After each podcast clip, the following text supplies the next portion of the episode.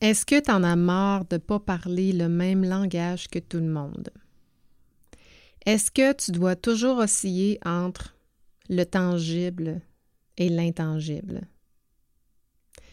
Si c'est le cas, je suis certaine que cet épisode va t'intéresser. Sinon, je suis certaine que cet épisode va t'intéresser parce qu'aujourd'hui, je parle de plénitude et je parle surtout de ce qui n'est pas tangible à travers nos pratiques de gestion. Et ça, ça fait toujours sortir les gens de leur zone de confort. Bring me the next shiny new thing. Bienvenue dans mon univers. T'es un acteur, une actrice de changement où tu veux le devenir. T'as plein d'idées, mais tu te fais dire on l'a essayé puis ça marche pas. Tu veux faire les choses autrement et avec bienveillance, alors t'es à la bonne place. Pour faire changement, c'est le podcast sur la transformation personnelle et organisationnelle. Je te partage tous mes trucs, mes outils, mes conseils, des exemples concrets de transformation pour que la gestion du changement, ça soit plus une fonction, mais une compétence. Bienvenue dans mon univers.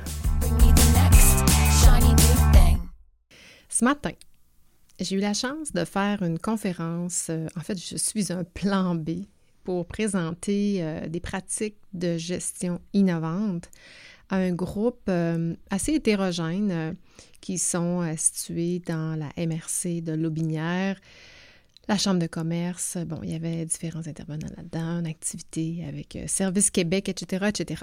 Donc, une belle audience. Et comme j'étais un plan B, le sujet qui était prévu, c'était de parler des pratiques innovantes en RH. Évidemment, c'est un sujet que j'ai arpenté énormément, surtout quand j'ai recommencé, quand je suis revenue en fait à mon compte il y a deux ans et quelques de ça. Rappelons-nous qu'est-ce qui s'est passé. Une belle petite pandémie, ce qui fait que pour ma part, mes projets en cours ont été un peu postponés. J'en ai profité pour vraiment ce que j'appelle faire de la RD sur les nouveaux modèles contemporains, les nouveaux modèles de pratique de gestion contemporaine.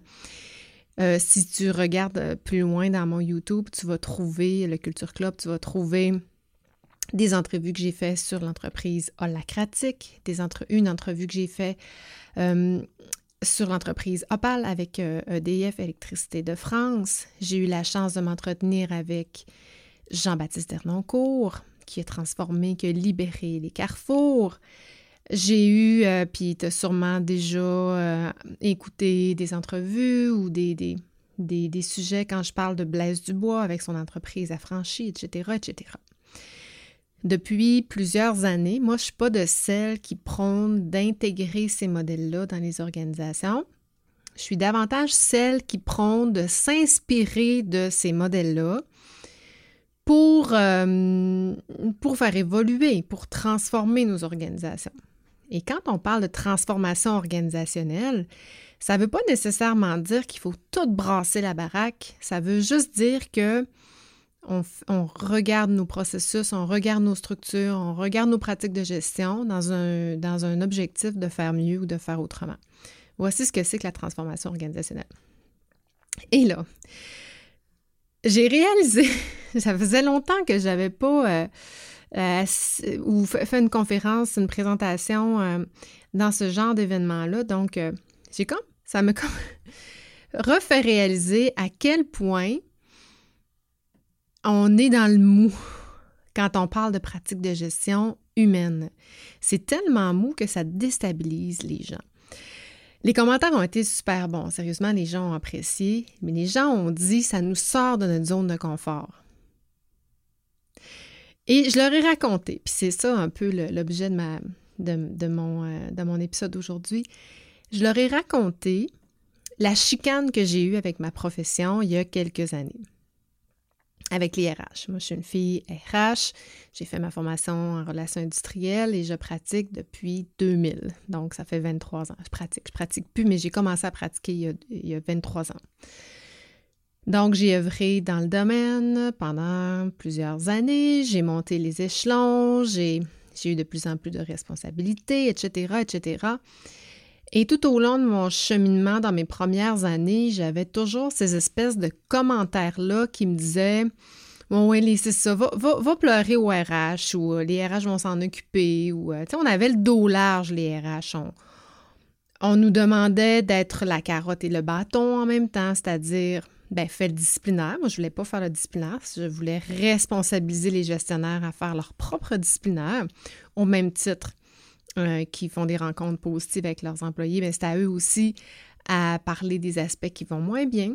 Donc, on nous demandait, ou on demande, je ne sais pas si on fait encore ça, j'ose croire que non, mais d'être à la fois la carotte et le bâton. Alors, d'un côté, fait du disciplinaire, de l'autre côté, propose des, des nouvelles pratiques, euh, euh, plus sur la polyvalence, euh, sur le développement, des nouveaux, plans d'assurance collective, etc., etc.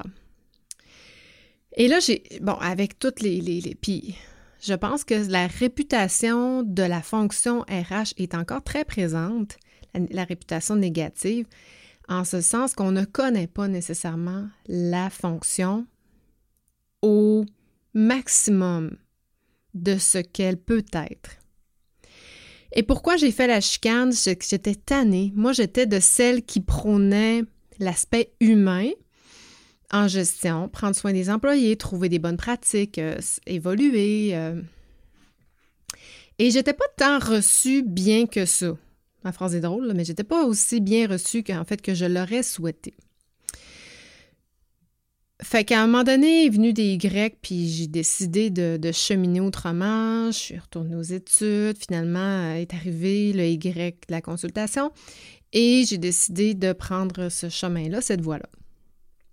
Et un jour, alors que j'animais un groupe de discussion d'entrepreneurs avec, euh, avec le réseau Mallette, le réseau IDE dans ce temps-là, bien, comme j'étais une RH, qui animait un groupe d'entrepreneurs. En fait, c'est pas moi qui, qui dispensais, c'était pas nécessairement de la formation, mais j'animais euh, les discussions, euh, je faisais venir des intervenants, on discutait de stratégie, de, plans d'affaires, de croissance, donc vraiment dans le dur, vraiment dans les compétences de gestion pure et dure. Et j'avais toujours peur de trop teinter mes animations d'humanisme, de côté plus humain, de côté plus prendre soin des employés. Fait que j'avais, je me, retenais beaucoup, je me recensais beaucoup dans mes animations parce que je voulais pas avoir les mêmes jugements que j'avais quand j'étais dans la fonction. Et un jour, j'avais, je me souviens plus exactement c'était quoi le sujet, mais c'était sur la gestion sur le leadership. Et je me souviens, j'ai dessiné un bonhomme, un bonhomme allumette. Et j'ai. Puis je l'ai montré au groupe. J'avais mis un cœur à la place du cœur sur un bonhomme allumette. Et j'essayais de faire osciller les réflexions entre la tête et le cœur. Et j'ai dit quelque chose comme Mais tu sais, je fais quand même attention, guys, parce que je sais que je suis une fille RH, puis je veux pas teinter trop nos discussions RH parce que on n'est pas là. Et là, il y a Patrick, un président de compagnie, qui vient me voir, euh, je me souviens plus si c'est pendant la pause ou après. Il dit là, Vicky, arrête de te censurer. Arrête de te censurer.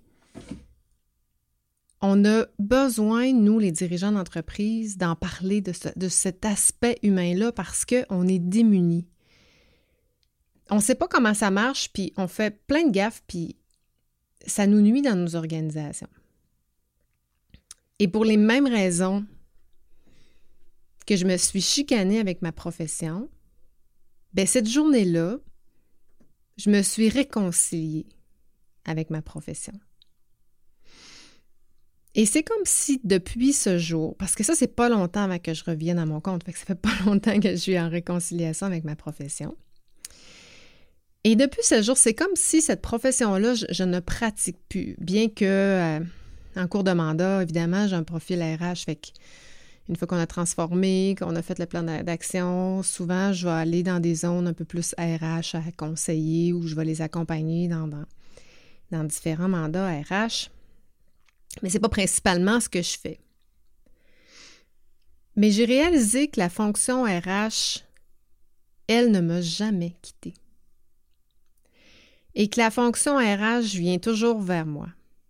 Et je ne sais pas qu'est-ce qu'il y a à apprendre là-dedans, pourquoi, mais depuis, bon, j'ai accompagné des, professionnels à se développer autant au niveau professionnel que personnel.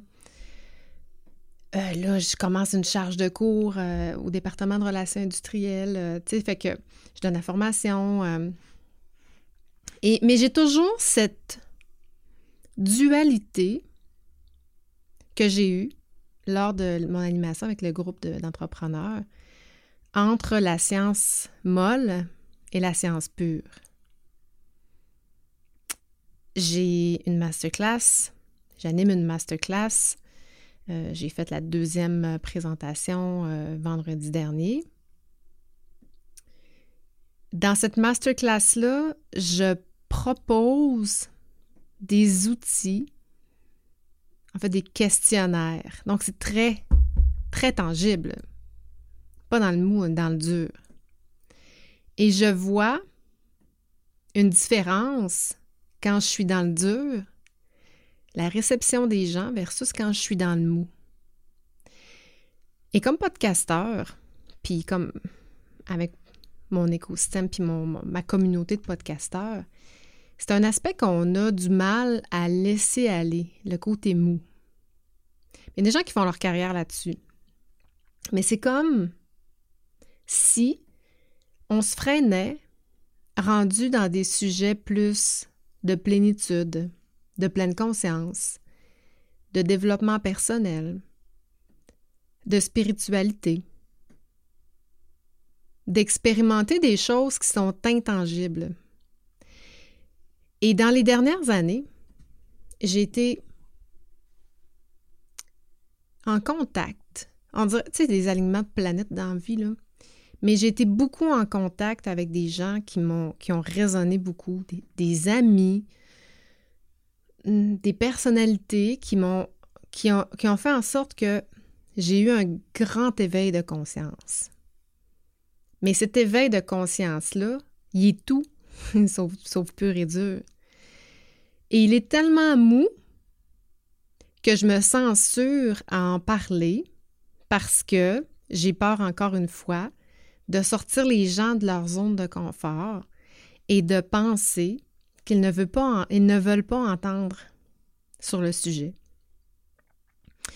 Et on est plein comme ça, podcasteur ou pas, certainement dans la profession RH. Il y a comme deux catégories. Il y a les purs, puis il y a les mous.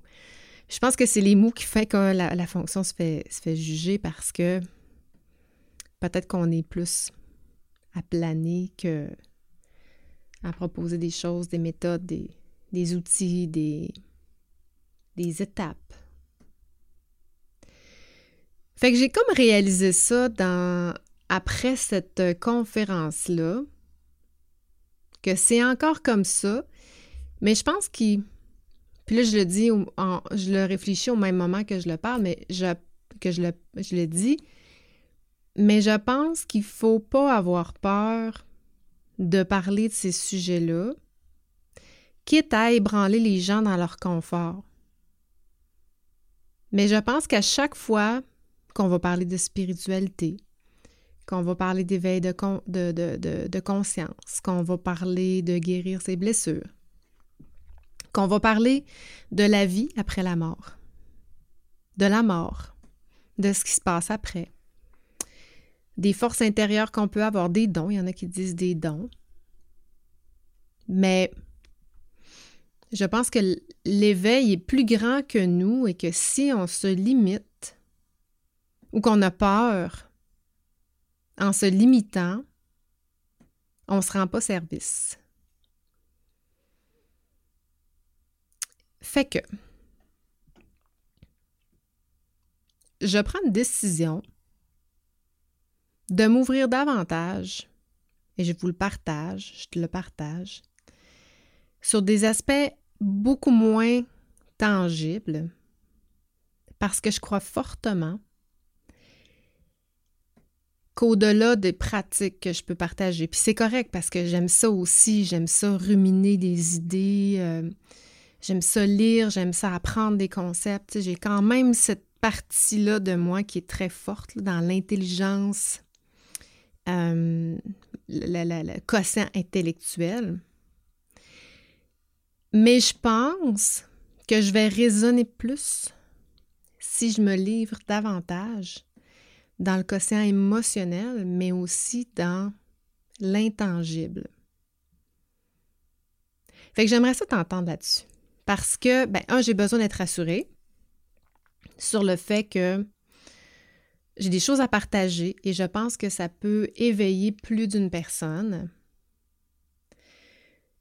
Parce que je pense que dans la vie, ce que j'entends, là, il paraît que, mais on n'a pas de preuves, c'est pas scientifique, médicalement, on n'est pas capable de, le démontrer, mais il paraît qu'on vient sur Terre, que dans la première phase de notre vie, on est venu pour vivre certaines blessures et que le contexte qu'on a choisi nous amène toutes ces blessures et qu'à l'âge adulte, on est là pour les guérir. Et tout ça, c'est le cheminement d'une vie complète.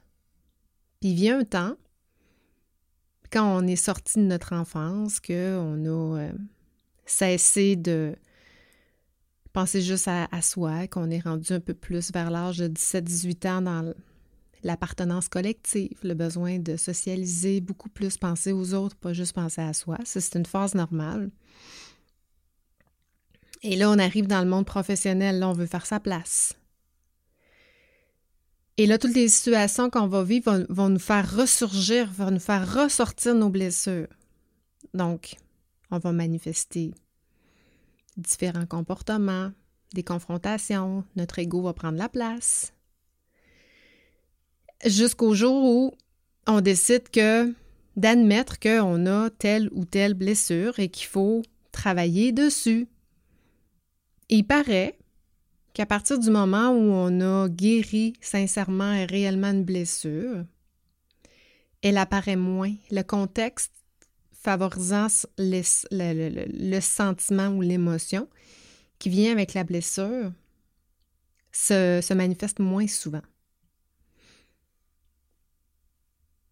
J'aimerais ça parler de différentes blessures. C'est drôle parce que moi, j'ai la blessure du rejet. Puis ça, il paraît que la blessure du rejet, c'est de parents du même sexe et que ça se passe avant même la naissance. Donc, c'est une blessure qui, qui est dans nos cellules. Et moi, je me pensais toute seule avant cette blessure-là. Et plus récemment, j'en ai parlé. Je, je l'admets, puis là, je le dis au micro, fait faut, vraiment que je me l'assume. Et il y a des gens à qui j'ai dit ça, qui m'ont dit, mais j'ai exactement la même blessure. Hé, toi, tu as cette blessure-là? Tu sais, je vois pas ça en toi. Puis ils me disent la même chose, je vois pas ça en toi non plus. Tout ça pour dire qu'on a tous des blessures, que ce soit l'abandon, que ce soit le rejet, la trahison, l'injustice, qu'on est venu guérir. Et à partir du moment où on accepte que la vie, c'est pas linéaire et que ce n'est pas euh, une ligne sans émotion, puis qu'on voit les situations comme des opportunités de vivre les émotions face à nos blessures et non essayer de les camoufler. Mais je pense que c'est là qu'on qu'on grandit le plus. Fait que c'est ça. je m'égare hein, quand je suis pas scriptée. Et ça, c'est quelque chose aussi que j'ai commencé à faire de plus en plus. Ça amène, je crois, une authenticité, une plus grande vérité et un plus grand senti de ce qu'on a envie de partager. Je suis rendue à l'épisode 76. Je me donne encore 24 épisodes. je, me, je, suis fixé la limite à 100. Parce qu'à un moment donné, j'ai entendu quelqu'un dire que c'est vraiment à l'épisode 100 que le podcasteur se sent vraiment dans son style, euh, qu'il l'assume pleinement, qu'il prend vraiment la posture de son style. Donc, je pense que je tends de plus en plus vers là, mais pour ça, pour arriver à être dans ma vérité et dans mon style, il faut que je sois pleinement dans mon authenticité et dans ma vérité. Et ça, ça passe beaucoup par le mou. M-O-U. Science molle, tu as bien compris, des fois, les, les petits mots, c'est dur à comprendre. Donc voilà, j'ai envie de t'entendre réagir. Euh, j'ai envie de, de connaître peut-être les blessures que tu souhaiterais qu'on aborde. Je veux lire beaucoup là-dessus aussi, hein, c'est drôle, hein, de, rendre, euh, d'intellectualiser le mou pour bien comprendre qu'on puisse euh, l'accepter et éventuellement, ça va faire en sorte qu'on va être de meilleures entreprises parce que les gens vont être davantage dans la plénitude. Et je conclus là-dessus parce que dans ma conférence de ce matin, j'ai parlé des modèles holacratiques, libérés, l'entreprise libérée et euh, le modèle opale. Et j'avais mon petit kiwi. Mon petit kiwi qui a un opale dessus. L'opale, c'est une couleur. En fait, on représente. L'opale, ça, représente un genre de couleur, mais c'est pas une couleur. C'est comme le nacre d'une perle ou d'un, coquillage. On peut retrouver plusieurs couleurs, mais il n'y en a pas qu'une. C'est pas une couleur qu'on peut reproduire avec un crayon ou avec qu'on peut peindre. Ça ne se reproduit pas, l'opale. Mais Frédéric Laloux, dans son livre Reinventing Organization, parle d'une cinquième ère un peu après, il y a l'ère tribale, il y a l'ère l'agriculture, il y a la révolution industrielle. Là, on est dans l'ère postmoderne. Et il dit qu'on arrive dans une cinquième ère qui n'a pas encore de nom. On ne sait pas encore comment elle s'appelle, cette ère-là. Mais il dit que c'est une ère de plénitude où les gens doivent davantage être axés sur le bien-être, sur la conscience de soi, mais aussi le respect de soi, en, de soi personnellement et en société. Et ça passe beaucoup dans les entreprises parce que notre identité se forge comme on passe 40 heures dans l'entreprise. On n'a plus de temps pour se réaliser tant que ça dans notre vie personnelle. Donc, on a besoin de se réaliser. Pour ça, il faut le faire de plus en plus dans la plénitude. Et les jeunes, la génération émergente est de plus en plus éveillée au niveau de sa conscience. Et je pense qu'il va falloir sincèrement qu'on s'ouvre comme dirigeant davantage dans ces, sphères-là. Fait que voilà. Euh, j'avais pas tant d'objectifs, je sais pas par quel chemin exactement j'ai passé, mais j'espère que ça a résonné parce que euh, moi, ça m'a fait du bien de libérer ça. J'avais envie de le partager puis euh, de t'entendre aussi sur le sujet. Donc, merci de ton écoute, puis je te dis ciao, ciao, à la semaine prochaine.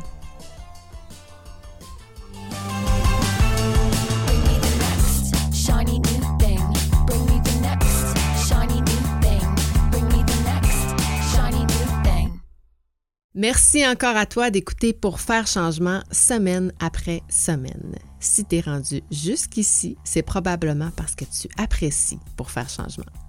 Le cas échéant, si tu veux supporter mon podcast, la meilleure façon, c'est de me laisser un témoignage sur Apple Podcast ou encore sur la plateforme que tu utilises. Va dans la barre de recherche pour trouver Pour faire changement. Une fois que tu m'as trouvé, clique sur S'abonner Ensuite, descends tout en bas jusqu'à la section Notes et avis. À partir de là, ben, si tu aimes mon podcast, laisse-moi 5 étoiles et rédige-moi un avis. Dis-moi pourquoi tu écoutes le podcast puis comment ça a un impact pour toi.